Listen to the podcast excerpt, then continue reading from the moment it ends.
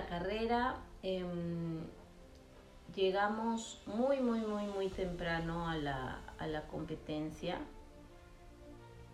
Em, estuvimos todos muy ansiosos porque la carrera arranca a las 5 de la tarde en la Huacachina y termina a las 5 de la tarde del día siguiente, porque tienes 24 horas, ¿no?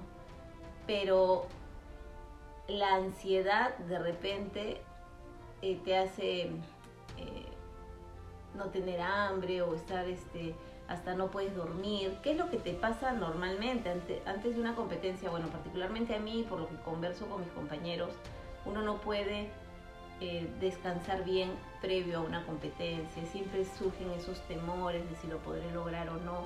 En este caso era distinto porque en, en, una carrera de este tipo que he corrido una, o sea, si bien he corrido la otra de 53, esta de, esta de 100 era completamente distinto, ¿no?